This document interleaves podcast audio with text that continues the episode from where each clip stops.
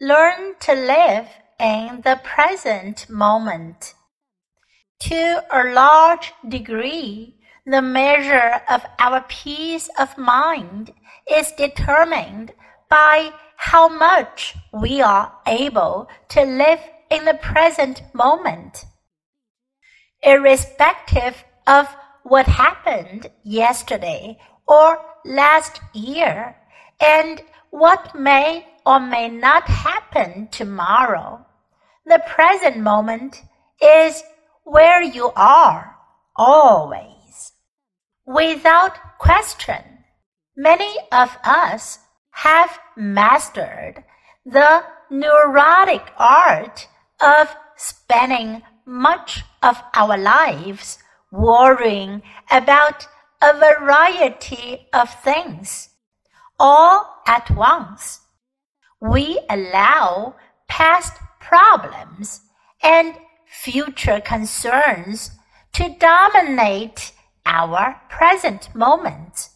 So much so that we end up anxious, frustrated, depressed, and hopeless.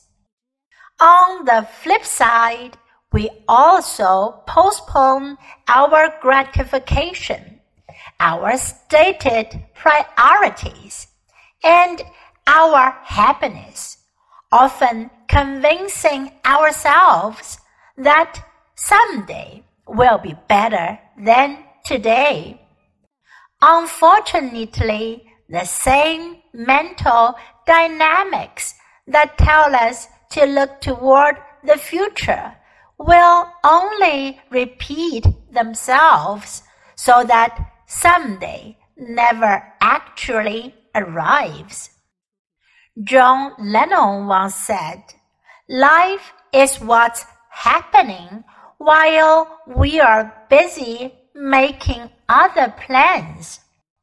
When we are busy making other plans, our children are busy growing up, the people we love are moving away and dying. Our bodies are getting out of shape, and our dreams are slipping away. In short, we miss out on life. Many people live as if life were a dress rehearsal for some later date. It isn't. In fact, no one has a guarantee that he or she will be here tomorrow. Now is the only time we have, and the only time that we have any control over. When our attention is in the present moment, we push fear from our mind. Fear is the concern over events that might happen in the future. We won't have enough money our children will get into trouble. We will get old and die, whatever. To combat fear, the best strategy is to learn to bring your attention back to the present. Mark Twain said, I have been through some terrible things in my life, some of which actually happened. I don't think I can say it any better. Practice keeping your attention on the here and now. Your efforts will pay great dividends. Learn to live in the present moment To a large degree, the measure of peace of mind is determined by how much we are able to live in the present moment.